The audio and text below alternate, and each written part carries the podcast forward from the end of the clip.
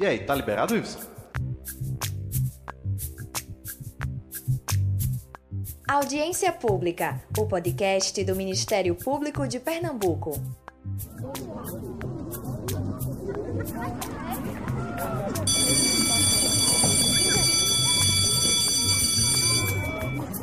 Olá pessoal, o sinal já soou e a molecada já está se organizando. Afinal, é hora de começar a voltar às aulas e pensar nos desafios deste retorno no contexto da pandemia. Sejam todas e todos bem-vindos. Vocês nunca estão atrasados para a audiência pública, o podcast do Ministério Público de Pernambuco. Eu sou Rafael Saboia e estarei nesta edição dividindo a apresentação com o colega Bruno Bastos. Fala, Bruno, tudo bom?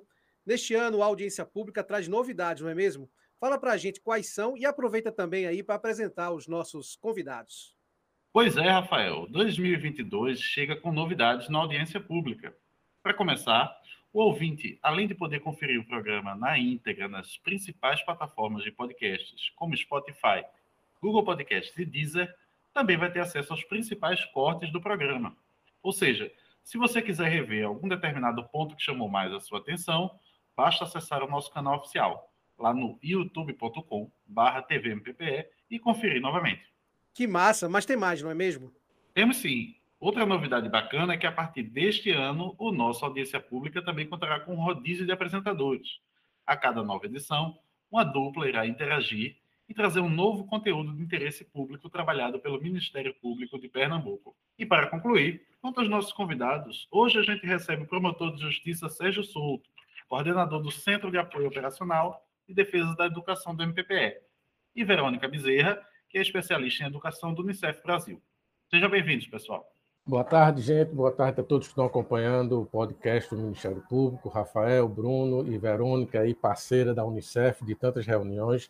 Vamos conversar um pouco sobre os desafios da educação nesse contexto da pandemia, principalmente sobre esse momento, a importância desse retorno às aulas, é, agora no mês de fevereiro, e aí principalmente as aulas presenciais. Boa tarde a todas e a todos que nos acompanham. É muito bom poder se encontrar para falar sobre educação, especialmente nesse momento de volta às aulas, no desafio da pandemia, se a escola está preparada, o que é que a gente pode fazer junto. Tenho certeza que aqui no podcast a gente vai discutir muita coisa importante. Perfeito, pessoal. É, dando início aí ao nosso bate-papo, é, a gente está vivenciando aí aproximadamente dois anos de pandemia, não é mesmo? é, quando tudo parecia estar direcionado para o novo normal, nos deparamos aí com essa variante, a Ômicron.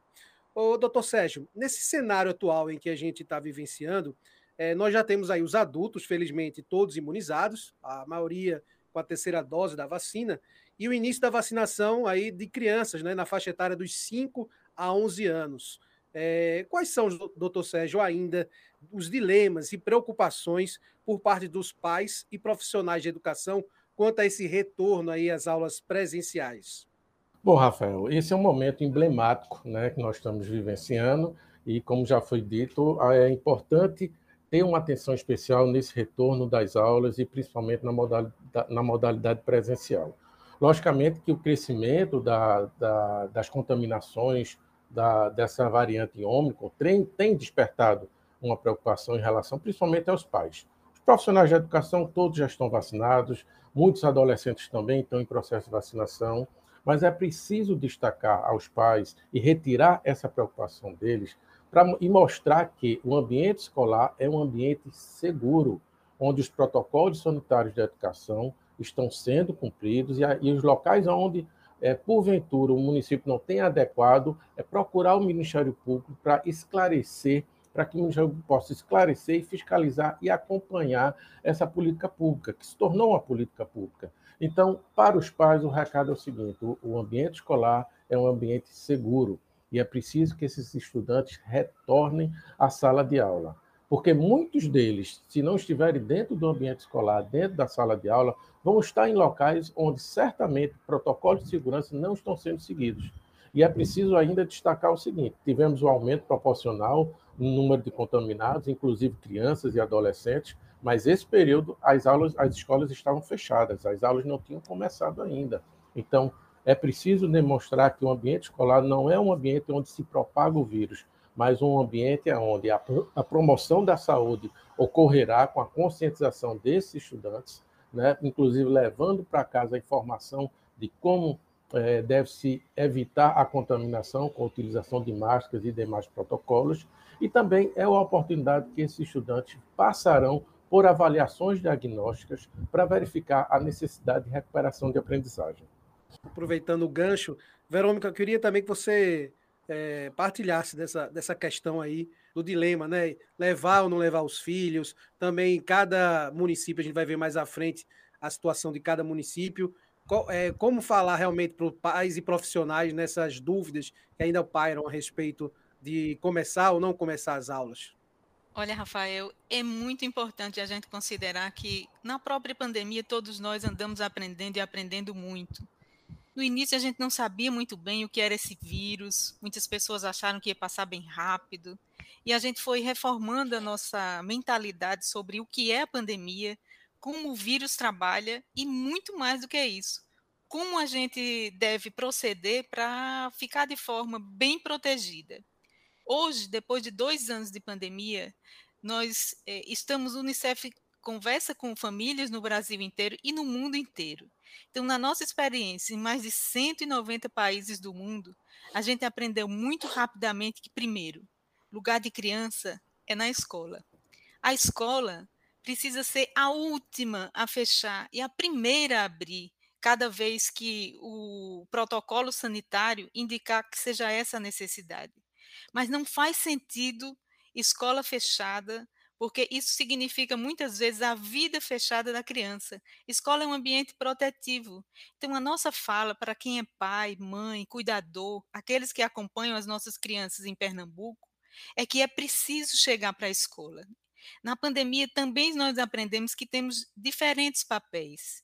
Então, aquele que é o papel do professor só pode ser realizado pelo professor. O papel da família é algo a ser é, vivida pela família. Nós temos diferentes competências na formação das crianças, que é uma formação integral. Então, o grande, o grande recado dessa pandemia, escola é ambiente protetivo. O grande recado que temos que aprendido com as famílias. As famílias também exercem o seu papel protetivo quando vacinam as crianças, quando foram buscar as atividades e a merenda escolar, quando isso é, foi a necessidade da hora.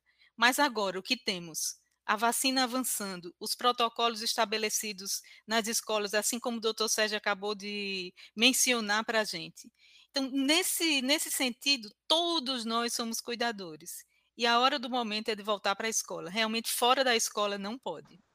Só complementando um aspecto, Rafael, várias instituições e organizações hoje estão favoráveis ao retorno das aulas. A própria Unicef já se posicionou, a Unesco também se, se posicionou. Inclusive, a Unesco trouxe um artigo que e, destaca o seguinte: que reabrir as escolas deve, deve permanecer no topo das prioridades mundiais e urgentes para conter e reverter as perdas de aprendizagem.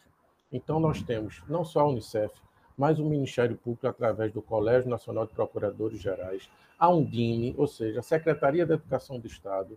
Então, é o momento de repensar, é o momento de rever alguns conceitos que, como Verônica falou, hoje a gente já conhece muito da pandemia, conhece muito do vírus, melhor dizendo. Então, é hora de recolocar essas crianças na escola para a gente poder, de fato, evitar um maior abandono escolar, uma evasão escolar e a gente ter a possibilidade de recuperar a aprendizagem desses estudantes. Perfeito, doutor e Verônica. Complementando essa questão, doutor, queria que o senhor falasse um pouquinho é, como é que o Ministério Público vai acompanhar nesse, nessa retomada para que, é, a depender também de cada situação dos municípios, para que não haja prejuízo no calendário escolar. Algumas escolas estão retornando essa semana, que a gente grava o podcast, é, e também alguns vão deixar mais aberto para abril, até março deste ano para retomar. Como é que vocês vão acompanhar para que não haja prejuízo? Vocês estão vêm fazendo reuniões com os dirigentes municipais, até com a questão de próprios representantes da escola mesmo, de algumas escolas da rede pública ou privada. Como é que está esse acompanhamento para que não haja um prejuízo maior aí para as crianças que de fato retomem ao modo presencial ou aqueles que optem pelo sistema híbrido de educação? É preciso a gente frisar que o Ministério Público é um indutor de políticas públicas. Né? Nós temos é, entre nossas funções o de acompanhamento dessas políticas públicas, acompanhar através de procedimentos é, extrajudiciais as políticas públicas, em especial a educação nesse contexto aí da pandemia. Nós estamos realizando reuniões constantes com a Undime, com a participação também da Unicef. É, realizamos na semana passada reuniões com todos os promotores que atuam na área da educação, para que verifiquem qual a realidade do seu município. Se eles vão retornar agora, se retornarão em março, se adotarão 100% as aulas presenciais, que é a indicação, se vão, nesse início, em razão de alguma excepcionalidade, adotar o sistema híbrido. E nesse ponto, estamos recebendo da Undime também informações para que a gente possa acompanhar essa realidade. Nesse ponto, é preciso destacar que a Lei 14.040 ela vigorou até 31 de 12 de 2021. Essa lei trouxe normas excepcionais em razão do período de pandemia, o que previu, né, fez uma previsão das aulas em sistema remoto, né, seja mediado por tecnologia ou não, e fez alterações no calendário escolar, quanto às 800 horas e 200 dias letivos. Mas agora nós não temos mais isso está valendo o que a LDB prevê, 800 horas em, em, pelo menos 200 dias letivos.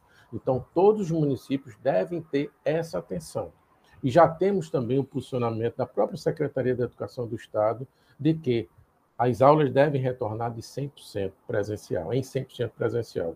E para isso, o Ministério Público está acompanhando e já estamos recebendo notícias de municípios que, depois de uma reunião com o Ministério Público e de uma intervenção, adotaram o sistema das aulas de forma presencial. Então, estamos acompanhando e estamos em constante reunião com essas entidades e esses órgãos. Ok, doutor Sérgio. E aproveitando essa sua resposta, eu gostaria de saber o seguinte. É, lá no início da pandemia, com a paralisação das aulas presenciais, muito se falou na falta de estrutura dos municípios, das próprias famílias e dos professores para manter as aulas de forma remota ou híbrida. Com esse retorno, como é que a gente pode garantir a recuperação dessa assimetria no processo de aprendizado? Olha, Bruno, é por isso que eu insisto tanto na questão do retorno presencial, né? porque já se viu que o modelo híbrido, em muitas situações, não funcionou porque os estudantes não tinham acesso às aulas remotas da maneira adequada. Seja o professor levando o material impresso na residência do estudante, seja através de meios tecnológicos. Né? O acesso ficou, de fato, deficitário.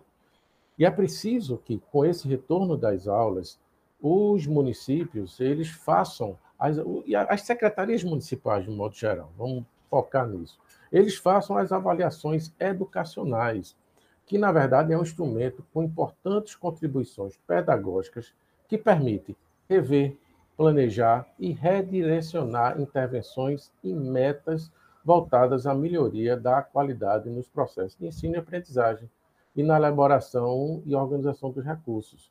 Isso está previsto na LDB, no seu artigo 13, inciso 3 e 4, incumbe ao Ministério Público acompanhar e fiscalizar a avaliação educacional, seja a diagnóstica ou a formativa, realizada pelos municípios e pelo Estado, com vista à recuperação desses conteúdos pedagógicos que foram perdidos né, e os retrocessos pedagógicos que ocorreram no período do, do, afastamento das aulas presenciais.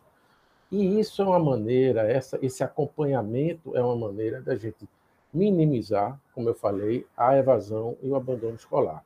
Para isso, os municípios, as secretarias municipais e o próprio Estado, eles devem ter um plano de reensino e de recuperação de conteúdos, essas aulas podem ocorrer no contraturno, podem ocorrer no sábado, ou seja, o, o município tem sua autonomia para montar como esse plano deve ocorrer, mas é importante que isso ocorra e essa avaliação com precisão só ocorre, só deve acontecer de uma maneira plena se esse aluno estiver, de fato, presencialmente na sala de aula.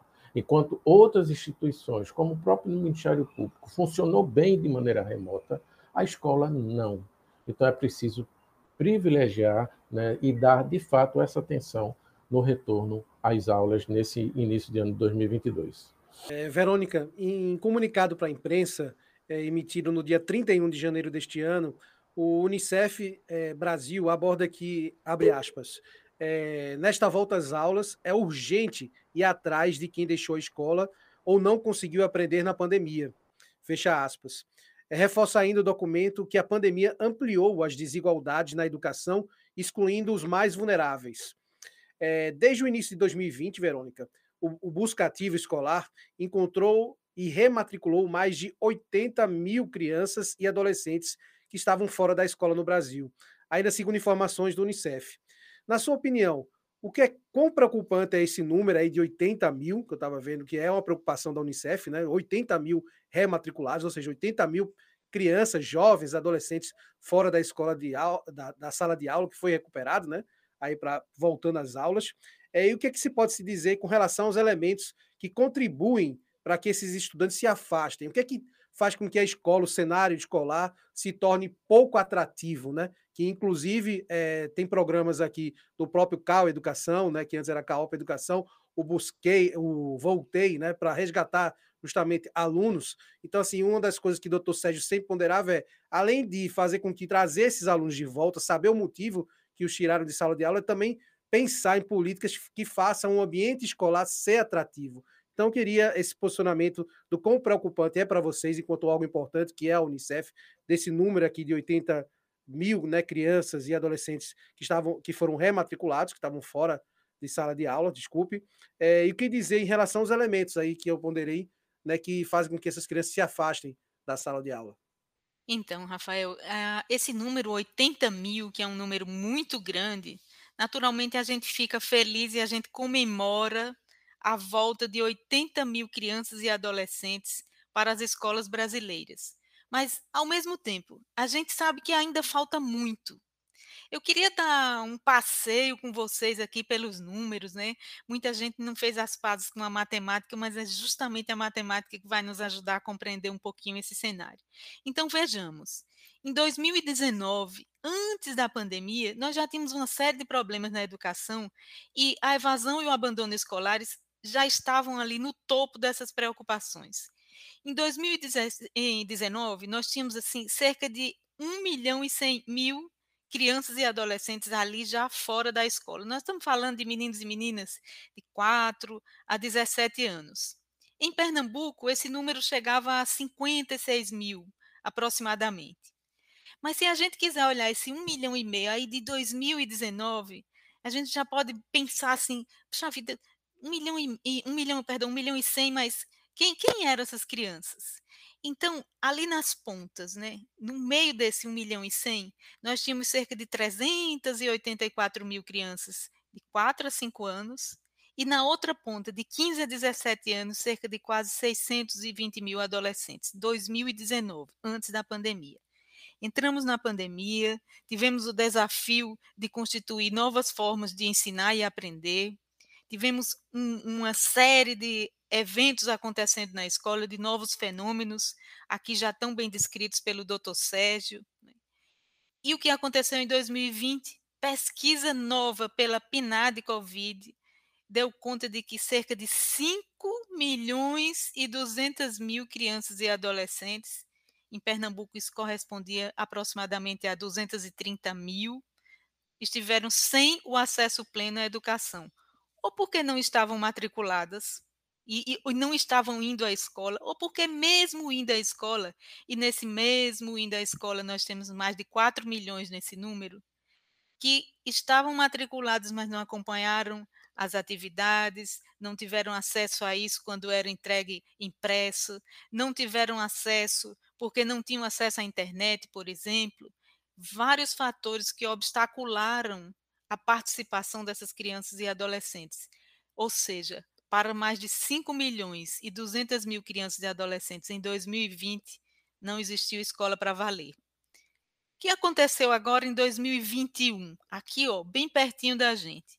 Em 2021, novamente, com dados da, da PNAD, a gente é, tem lá na PNAD que cerca de 1 milhão e 400 mil crianças e adolescentes estavam sem frequentar. Esse sem frequentar de novo atinge maciçamente as duas grandes pontas, né?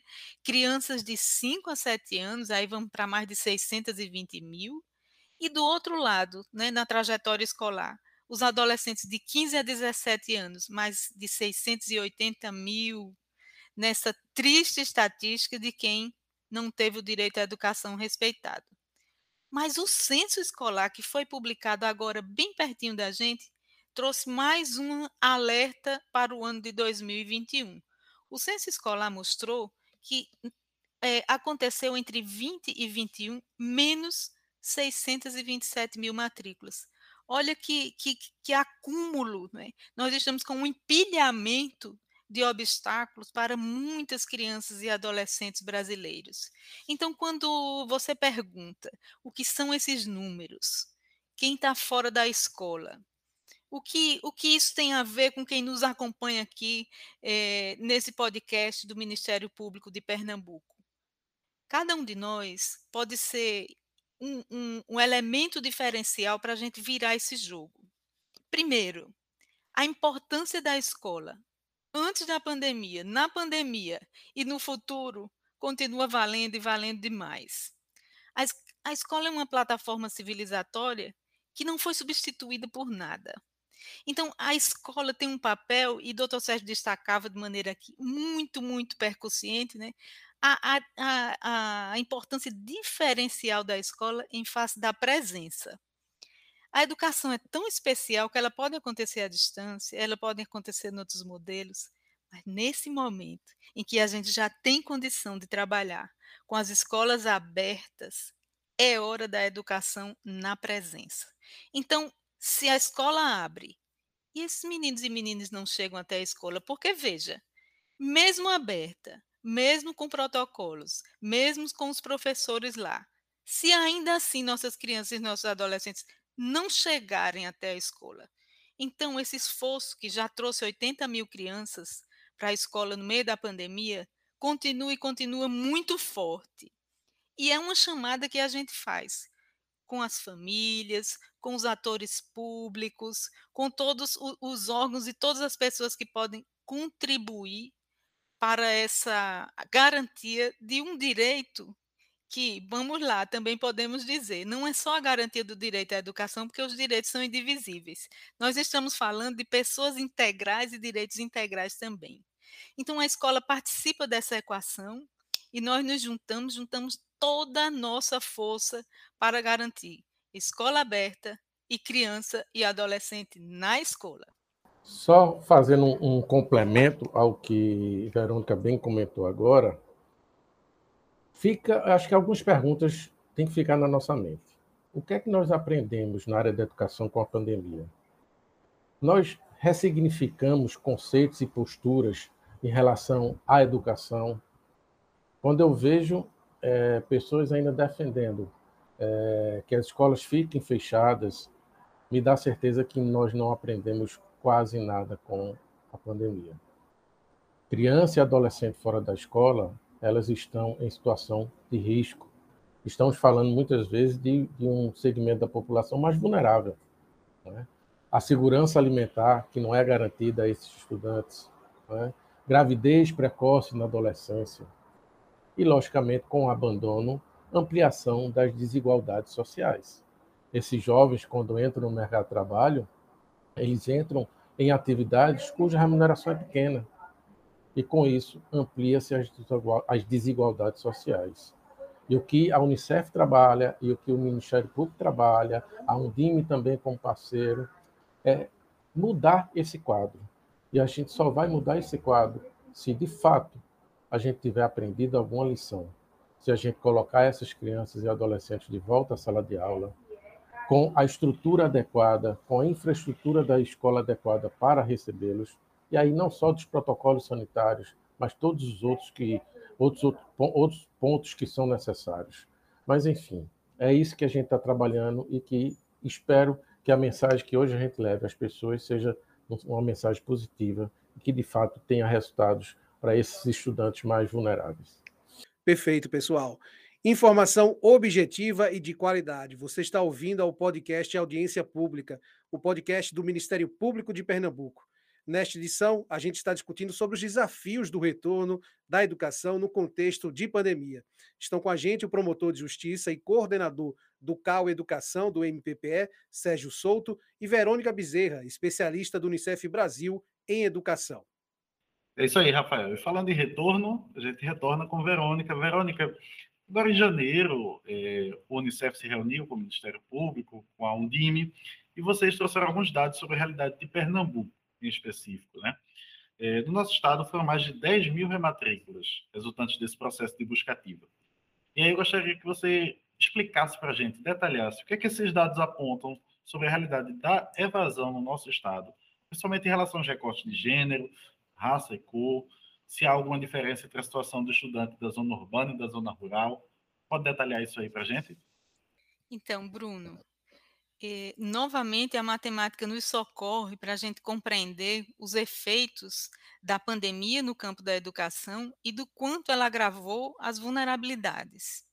Então, quando nós estamos falando de crianças e adolescentes que estão fora da escola, ou mesmo aquelas que, estando na escola, não conseguiram acompanhar eh, as atividades escolares, nós estamos falando de um grupo muito específico. Então, nós, nós eh, sabemos que a pandemia atingiu no todo da educação, mas os mais vulnerabilizados, se a gente quiser botar uma lupa, aí nós vamos encontrar no nosso Brasil muito mais estudantes que estão no norte e no nordeste, sofrendo os piores efeitos da pandemia, do que nas demais áreas da nossa federação.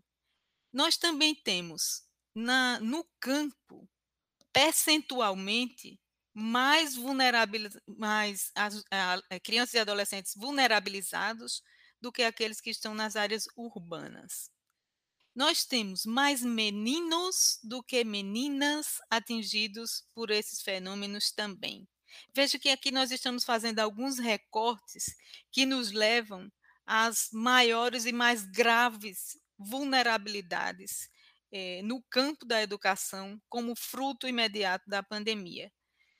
Em termos de raça, nós também, observando as estatísticas, encontramos mais pretos, pardos, indígenas, quilombolas, eh, meninos e meninas dos povos tradicionais. Enfim, esse é o recorte né, que nós estamos aí também encaixando do ponto de vista da renda familiar.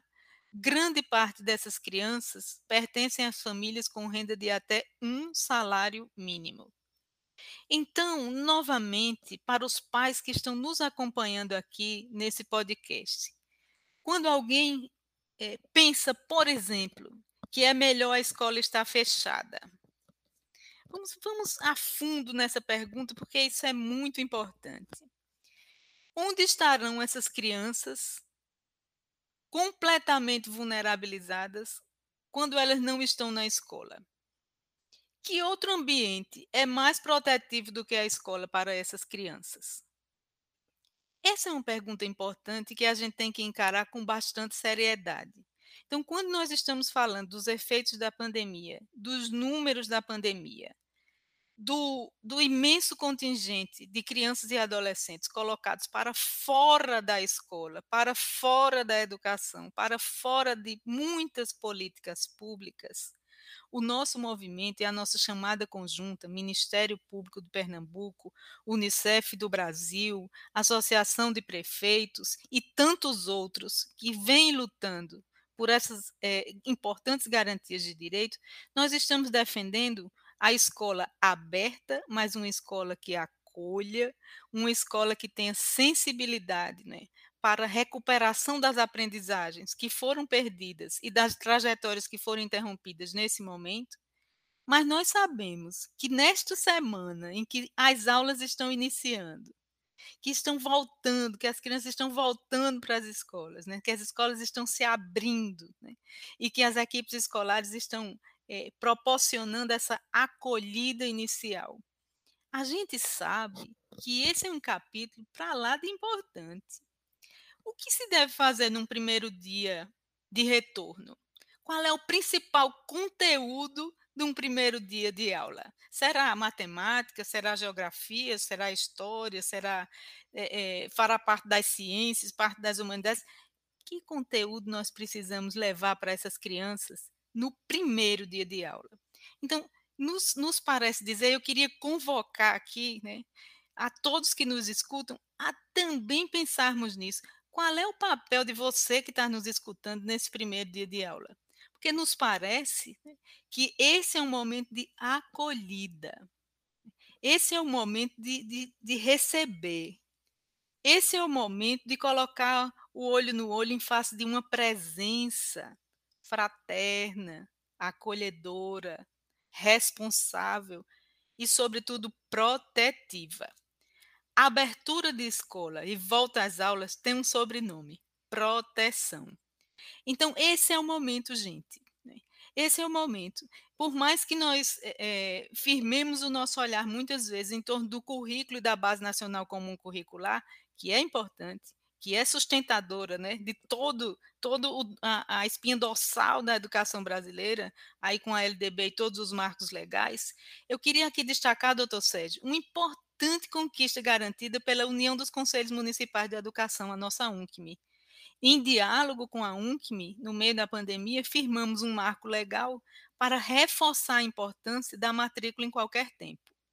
Então, se a gente está falando de busca ativa escolar, se a gente está falando de acolhida, se a gente está falando de alguém que não conseguiu chegar no primeiro dia de aula, mas tem o segundo, tem o terceiro, e a escola segue aberta, e a gente segue chamando, e esse é o esforço.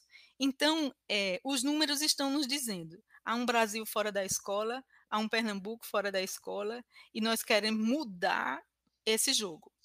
Nós estamos juntando forças para garantir a educação na vida dessas crianças e dos adolescentes.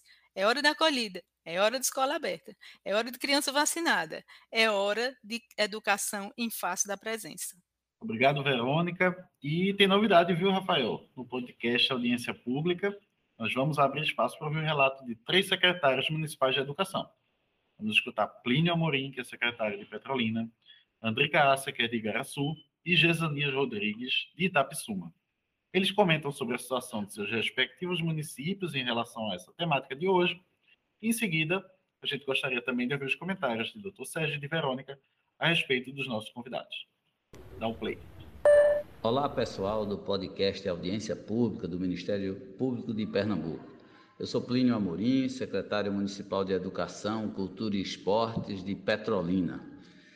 Aqui, a nossa cidade inicia o ano letivo com aulas presenciais a partir do próximo dia 7 de fevereiro, com o Fundamental 2. A partir do dia 14, na segunda-feira seguinte, iniciamos com Fundamental 1 e Educação Infantil.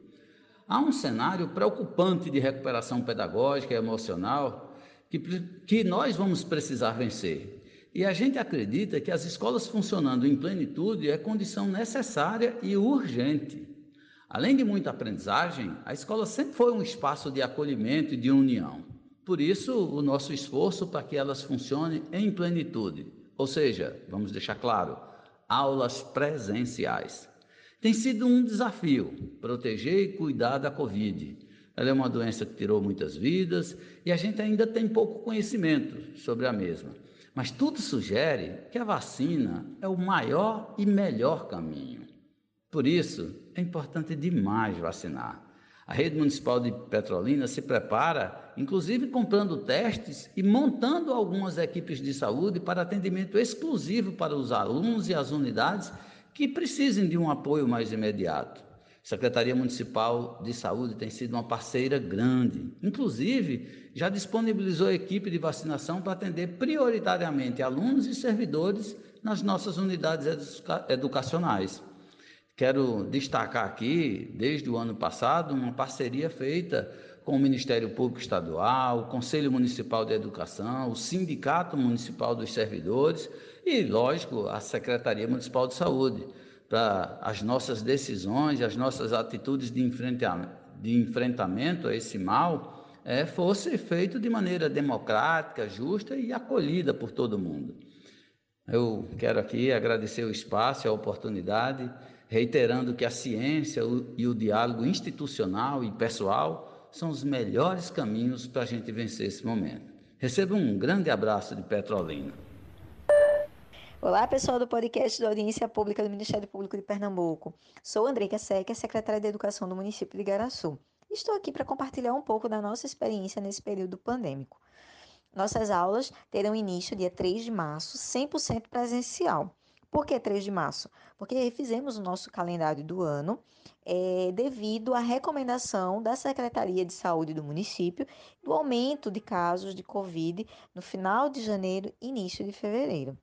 Com isso, consideramos a obrigatoriedade dos 200 dias letivos, mas com o início das aulas para 3 de março. É, também consideramos o início de vacinação dos nossos estudantes.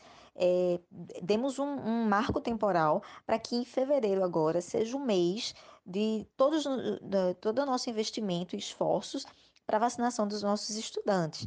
Então, nós temos hoje já em andamento um programa compartilhado, Saúde e Educação, que vai aplicar a vacina nas nossas escolas, nas nossas crianças.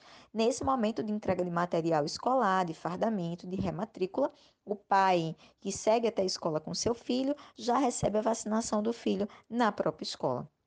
É, por isso, as aulas vão é, iniciar presencial, 100% presencial, em março, com todo cuidado, assumindo todos os protocolos e dando conta de todos os o que é obrigatório para os nossos alunos de educação, de aprendizagem, de currículo dos 200 dias letivos. Tivemos que superar vários desafios nesse momento. Dentre eles, o da infraestrutura das nossas escolas e compra de suprimentos. Tivemos que ampliar salas, melhorar a ventilação e comprar insumos e EPIs para dar conta dos protocolos. Mas, com investimento e planejamento, a gente conseguiu preparar toda a rede. E desde setembro do ano passado, estamos com aulas presenciais em todas as escolas. E vale ressaltar que, com a, a, a volta presencial, não houve aumento de casos é, expressiva de, de Covid no município, demonstrando aí o compromisso com os protocolos e o quanto foi exitoso aquela, a, naquele momento a nossa volta presencial. E devido a isso tudo, nós investimos e apostamos muito que esse retorno agora em março, dia 3 de março, também vai seguir a mesma linha, porque estamos seguindo as mesmas recomendações e os mesmos protocolos. Outro desafio foi a evasão escolar, que nos motivou a implementar o programa Tudo de Volta, que mapeia alunos ausentes ou que não compareceram para confirmar a matrícula e envia uma equipe na casa do estudante para conversar com os pais sobre a importância da escola é, ao retorno da escola e das aulas presenciais. Também estamos instituindo o programa de recuperação das aprendizagens, que irá mapear, através de avaliação diagnóstica, os conteúdos mais prejudicados nesse período. E iremos ampliar a carga horária escolar, com aulas no contraturno e nos sábados, com o objetivo de recuperar esse conteúdo necessário para cada ano de escolarização. Agradeço imensamente ao Ministério Público esse espaço para compartilhar, para disponibilizar a nossa experiência em Araçu. Olá, pessoal, do podcast Audiência Pública do Ministério Público de Pernambuco. Eu sou Gesanias Rodrigues, secretário de Educação daqui do município de Itapsuma. Na quarta-feira, dia 3, abrimos o nosso ano letivo com 50% da nossa capacidade dos mais de 4.197 alunos matriculados em nossa rede municipal. Nesse primeiro momento, é nosso objetivo desenvolver competências socioemocionais com as atividades previstas de acolhimento durante a semana. Na semana 2, iremos aplicar as atividades diagnósticas para coletar informações sobre o processo de ensino-aprendizagem, descobrindo as lacunas deste processo herdadas do ensino remoto e que possam nos auxiliar no replanejamento desse ano letivo para garantir a qualidade do processo de ensino-aprendizagem. Durante a pandemia foi um enorme desafio oferecer educação pública, conectividade, compromisso das famílias, desemprego, vulnerabilidade social, mas ofertamos diversos canais para que o aluno tivesse acesso à educação canais de WhatsApp com a família, escola e professores, blog, envio de atividades impressas, correções, vídeos no YouTube, desafios para que os nossos alunos continuassem conectados com o vínculo com a unidade de ensino. Um dos maiores desafios que temos hoje é lutar contra a evasão escolar. Durante a entrega dos kits alimentação, realizamos pesquisas que demonstravam que muitas crianças foram trabalhar para ajudar as famílias, demonstrando assim o aumento do número de crianças empregadas no trabalho infantil. Mas a busca ativa tem identificado essas famílias e fazendo-os retornar à escola. Uma outra ação que será desenvolvida nesse início do ano letivo é a conscientização acerca da vacinação. Conscientização das famílias para assinatura do termo de consentimento e, posteriormente, vacinação dentro das escolas. Não podemos esquecer que durante todo esse processo, nosso professor foi peça fundamental para o desenvolvimento de políticas públicas que atendessem à necessidade de todos os estudantes, inclusive fortalecendo o atendimento educacional especializado na produção de materiais na interação da escola com a família para promover um ambiente doméstico de aprendizagem e assim fortalecer esse vínculo entre a escola, a família e a sociedade. Enquanto rede municipal, agradecendo, agradecemos o espaço que está sendo destinado para colocar as nossas experiências e encaminhamos um abraço para todos aqueles que nos ouvem. Nosso muito obrigado. É muito bom a gente poder escutar as experiências de diferentes eh, dirigentes municipais de educação de Pernambuco. Como nós observamos nas falas, as experiências sempre nos levaram a perceber que houve, em qualquer caso, aumento das vulnerabilidades eh, e a forma como as crianças e os adolescentes foram atingidos em cada uma das três redes.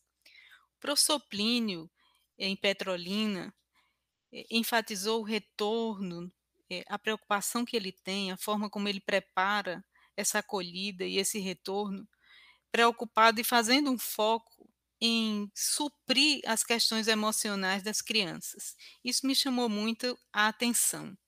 Nós também defendemos que esse seja um objeto, né, cuidado em todo e em cada município brasileiro. É preciso que a escola acolha, receba e cuide de estar nessa presença. Mas eu fiquei bastante atenta quando a professora Andreica de Igaraçu falou dos cuidados que teve com relação à infraestrutura escolar. Então, foi alvo não é, da, da, da atenção dessa dirigente municipal organizar a infraestrutura escolar para dar conta de protocolos seguros, ou seja, oferecer à família, oferecer às crianças, oferecer aos professores um ambiente seguro para que esse retorno possa se dar. Diferentemente do professor do, da rede é, do professor Plínio em Petrolina, a rede de Igaraçu é, se organizou para voltar às aulas com um pouco mais de espaço, observando as orientações e os protocolos sanitários daquele município. Então é importante destacar que a pandemia teve ritmos, tem ondas, e naturalmente que a escola é um ambiente protetivo e nós estamos sempre ligados nas recomendações que as secretarias de saúde vão emitindo e dos protocolos sanitários que se constituem a partir dessas recomendações. De fato, é muito importante seguir aumentando a segurança em cada escola. Mas isso de nenhum modo significa que a escola precisa estar fechada, de forma nenhuma. Nós só devemos fechar a escola quando houver uma orientação firme e expressamente dirigida a esse ponto. Então, a, o nosso desafio é ampliar a segurança, mantendo a escola aberta. E aí o professor Gesanias em Itapissuma também se referiu ao trabalho com as competências socioemocionais, falou do quanto diversificou atividades, ou seja, também é, entre outros dirigentes, nós vemos esse movimento de aprendizado. Né? Como nós vamos assistir as crianças, como nós conseguimos mover a educação com o que temos. Né? e, e, no agora, no imediato, para não descontinuarmos o serviço. Então, eu escutei atentamente né, eh, a, a, a, o modo enfático como o professor Jezanias colocou que estava desenvolvendo, assim como os demais dirigentes, um movimento de busca ativa escolar. Do quanto ele percebeu ali já na entrega da merenda, das atividades, uma, um sinal, um alerta, sinal vermelho, acerca de algumas crianças e adolescentes que podiam estar saindo da escola para, por exemplo, ingressar precocemente no mundo do trabalho. E a gente tem, em torno do trabalho infantil no Brasil, ainda um enorme desafio, que já era grande, né, doutor Sérgio, antes da pandemia, imagina agora em plena pandemia. Então, é, eu gostaria de parabenizar os três dirigentes que se organizam de forma diferente segundo os seus contextos, para a abertura à educação presencial, seja em Petrolina, Igaraçu, Itapissuma, e nós temos tido conversa com o presidente da Undim Pernambuco, professor Natanael, e que essas falas de agora fazem eco ao conjunto dos dirigentes municipais em Pernambuco que se preparam né, para a reabertura segura das escolas e a oferta de educação presencial. Agora, doutor Sérgio. É, bem colocado é, as suas ponderações, Verônica, em relação aos depoimentos que escutamos agora, né, desses três dirigentes municipais de ensino. E você fez referência ao professor Natanael, que é presidente da União dos Dirigentes, dos dirigentes Municipais de Educação, Londrina, e que vem sendo um grande parceiro nosso né, nesse trabalho em favor da educação. Os depoimentos que a gente viu, Bruno e Rafael, eles traduzem o que nós discutimos agora, né, nesse período aí, agora nesse podcast, melhor dizendo, a preocupação em um acolhimento, a, a preocupação das avaliações diagnósticas, mas mais do que isso, eu poderia pontuar o seguinte: as redes que se organizaram, as redes municipais de ensino que se organizaram, elas fizeram um trabalho intersetorial. E a gente viu nas palavras desses dirigentes, desses secretários. Atuação em rede que a gente tanto fala aqui no Ministério Público. Parceria entre instituições. Conversa, o diálogo com o Ministério Público, o diálogo com a UNCM, o diálogo com a Undime, o diálogo com a Unicef, conselhos tutelares, é outro ponto que a gente enxerga né, na, nas palavras dos dirigentes. Responsabilidade administrativa. A gente fala tanto em educação no dever de casa, esses dirigentes fizeram o dever de casa. Aquilo que a gente colocou em algum momento aí nesse podcast. O que é que nós aprendemos com a pandemia? Quais as posturas e ações que nós desenvolvemos? A gente está vendo aí, as redes se organizaram, estão voltando 100% presencial, algumas em fevereiro, outras em março, mas dentro de um planejamento. Não se pode pensar a educação de um dia para a noite, mas planejar. E consciência pedagógica e social. Educar não é só ter, a, cobrar os conteúdos de matemática, português, mas também é acolher, é receber esses estudantes, identificar tantos traumas que eles passaram durante esse período. E a gente tem ainda os índices de maus tratos que ampliaram, esse, nesse, que ampliaram nesse período. A violência doméstica. Então, isso tudo, esses dirigentes e tantos outros que a gente convive e enxerga esse, esse cuidado, eles estão observando. É um abraço carinhoso nos estudantes. É isso que, eles, que eu posso traduzir na palavra, nas palavras que eles, é, a mensagem que eles emitiram agora nessas gravações. E é com muita satisfação que eu, eu escuto e vejo que todo esse trabalho que a gente está desenvolvendo, todos esses diálogos que foram construídos, estão surtindo efeito. E o Ministério Público não será só uma instituição de cobrança, mas o Ministério Público é uma instituição de parceria, de construção, de diálogo para implementar políticas públicas. Ok, doutor Sérgio, Verônica. A gente abriu espaço para os secretários é, de educação nos seus municípios falarem um pouquinho do cenário e na audiência pública a gente também abre espaço para os nossos seguidores. É, Verônica e doutor Sérgio, os seguidores Tiago, Melo e Monique, eles estão preocupados porque as escolas onde os filhos deles é, estudam não deram a opção de aula híbrida online. O que é que eles podem fazer nessa situação? É a pergunta deles. Bom, Rafael, começando aqui com, comigo, veja. Primeiro ponto: qualquer problema na área da educação, procure o promotor ou a promotora da cidade. O Ministério Público estará de braços abertos, de portas abertas, para receber qualquer demanda de qualquer área. E nesse período agora, bem mais de educação, é evidente. Né? O que eu diria para Tiago e para Monique é o seguinte: as aulas online elas são exceção nesse período. Tá? Nós temos que, de fato, retornar com as aulas presenciais. É preciso lembrar o seguinte, que as aulas remotas ou em sistema híbrido, elas ocorrerão em situações de necessidade de isolamento de estudantes com síndrome gripal ou outras doenças infecciosas, aqueles estudantes que estão de quarentena, casos confirmados de Covid, ou necessidades específicas em razão de comorbidades que alguns estudantes, por, vezes, possuem, ou, excepcionalmente, em situações que a própria gestão escolar vai dialogar com os pais. Então, nesses casos, a aula remota, a aula online, ela deve ser oferecida. No mais, as aulas são presenciais. Essa é a modalidade que a LDB nos traz. A exceção são esses pontos que eu falei, que são trazidos na Gestão Normativa 03 de 2019 da Secretaria de Educação do Estado. E lembrar, Tiago e a Monique, que o ambiente escolar, como bem colocou Verônica, é um ambiente seguro.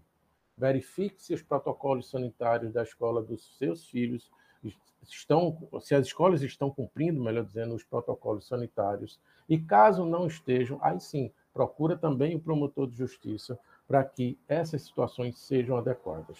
No máximo, no mais, aliás, é dizer a eles que não tenham receio, que os filhos deles precisam de fato do convívio social que a escola que a escola propicia e que a interação com os professores também é uma necessidade e ela se desenvolve melhor de uma maneira presencial. Eu concordo, doutor Sérgio, totalmente com o que o senhor coloca. A responsabilidade nos chama ao desenvolvimento das atividades presenciais. E, aos pais que nos perguntam sobre o que fazer com eh, a experiência da educação híbrida que não foi vivida. Então, se essa pergunta pode contemplar outras observações, vejam, muitas vezes a nossa interpretação do que é tecnologia é, cai numa cilada. Porque muitas pessoas pensam que apenas a oferta é, de acesso é, por meio digital à aula online, isso é tecnologia. Devemos nos lembrar que livro é tecnologia, caneta é tecnologia, quadro e giz é tecnologia. Então, quando a gente fala de diferentes modalidades de comunicação, e nós aqui estamos falando de um podcast, a gente poderia estar falando de um programa comum de rádio, ou nós poderíamos estar falando por outros meios, pela televisão, por exemplo, que são diferentes meios para a gente fazer a nossa comunicação. Então, a escola se viu né, desafiada na sua forma de promover interação, conexão, gente conectando gente. Então, estou totalmente de acordo né, quando o doutor Sérgio destaca que o melhor resultado dessa conexão, gente com gente, é na forma presencial. Assim está organizada a nossa, eh, a nossa educação. Quando isso não foi possível e se houve prejuízo, aí sim, acho que é necessário ir à escola que está aberta agora, que deve estar aberta, para pensar e acompanhar os seus filhos naquilo que vai ser a recuperação das aprendizagens. Então, se houve esse déficit, se houve aí algum prejuízo nesse sentido, é preciso que os pais e os cuidadores acompanhem o trabalho da escola, eles também de forma presente nesse processo. Porque a gente conhece muitas famílias, que eu sei que não são as que nos estão aqui acompanhando no podcast, mas tem muitas famílias que vão à escola em janeiro para matricular e em dezembro para buscar os resultados. Assim não vale. Então, é, é a grande chamada é compreendendo que cada um de nós tem um papel muito especial e diferente o papel de um dos outros. É preciso a família na escola. E se a família acompanha, a família vai perceber o trabalho que a escola está desenvolvendo e vai ter condição de dialogar com essa escola, inclusive para cumprir o seu próprio papel. Então, é, aos pais que viveram de forma inadequada a experiência da comunicação híbrida, a gente recomenda que acompanhe na volta à escola a avaliação das aprendizagens e, mais do que isso, o que vai ser feito depois disso pela recuperação da, das oportunidades de aprender. Perfeito. Pessoal, nós vamos chegando aí ao final desta edição do podcast Audiência Pública do Ministério Público de Pernambuco. Mas antes, claro, vamos ouvir aí as considerações finais dos nossos convidados. Por favor, doutor Sérgio e Verônica em seguida. Bom, Rafael, Bruno e querida amiga Verônica, é, eu queria destacar a importância né, do tema desse podcast, né, que, que, procuramos esclarecer e tirar algumas dúvidas, é, afastar alguns fantasmas, né, no momento tão crucial que é o retorno das atividades, das aulas, né, preferencialmente de, de forma presencial. Lembrar que, adotadas as medidas de precaução, a escola é um ambiente seguro e faz parte da rede de proteção ao estudante. É um ambiente onde se identifica e se encaminha os casos de violação de direitos de crianças e adolescentes. E também a escola tem um papel primordial na segurança alimentar, bem como no fortalecimento da promoção à saúde. Então, vamos seguir em frente, porque é o momento de retomar as aulas de forma presencial, colocar esses estudantes na sala de aula, interagindo entre si, interagindo com os professores, socializando. E para isso, podem contar com o Ministério Público. Eu gostaria de agradecer ao Ministério Público o convite né, que foi feito à Unicef Brasil. A gente está aqui com muita honra de participar desse podcast, dessa discussão tão, desse diálogo tão produtivo, em que trazemos a, o grande desafio da abertura segura das escolas, é, tão comentada aqui sobre as condições para que isso aconteça, e fazendo um destaque muito especial à ação de busca ativa escolar. Então, por último, eu gostaria de convidar você que nos acompanha aqui no podcast a visitar a página buscaativaescolar.org br Nesse ambiente, é possível acompanhar a busca ativa em Pernambuco e nos demais estados da federação, em cada município, os dados do abandono escolar, da evasão e das ações que estamos desenvolvendo. Tem muitas histórias de vida de crianças e adolescentes resgatados e suas famílias, das parcerias que estamos construindo, porque, como o doutor Sérgio bem destacou, a ação de busca ativa escolar tem tudo a ver com rede de proteção e esforço intersetorial. Afinal, a grande jornada de busca ativa tem como foco, como principal centro, descobrir a causa que está afastando essa criança ou aquele adolescente da escola. Então, esse é o esforço. Todos juntos com uma metodologia bem pactuada, pois cada município assina com o Unicef e Undime o seu, a sua é, estratégia de busca ativa escolar, acompanhada pelo Ministério Público de perto, que está nesse esforço. Nós temos um memorando de, de entendimento assinado entre Ministério Público, Unicef do Brasil, Undime de Pernambuco, Governo do Estado, nos aproximando para lutar por toda e cada criança pernambucana. Então, esse é o grande recado. Fora da escola, não pode.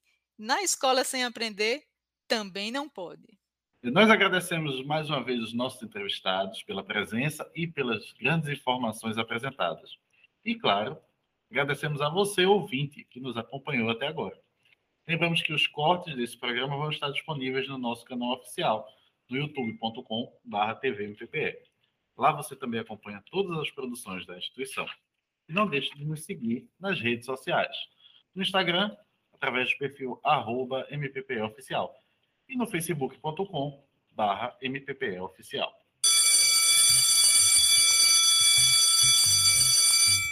É isso aí, pessoal. Já soou novamente o sinal, mas desta vez anunciando o término desta edição do Audiência Pública. Mas não se preocupe, em breve a gente volta com mais um tema de interesse público para a gente discutir com vocês. Hoje tivemos os teletrabalhos técnicos de Laís Hilda. A trilha sonora é de Riva Spinelli e na apresentação, Rafael Saboia. E Bruno Bastos. Muito obrigado e até o próximo Audiência Pública. Audiência Pública, o podcast do Ministério Público de Pernambuco.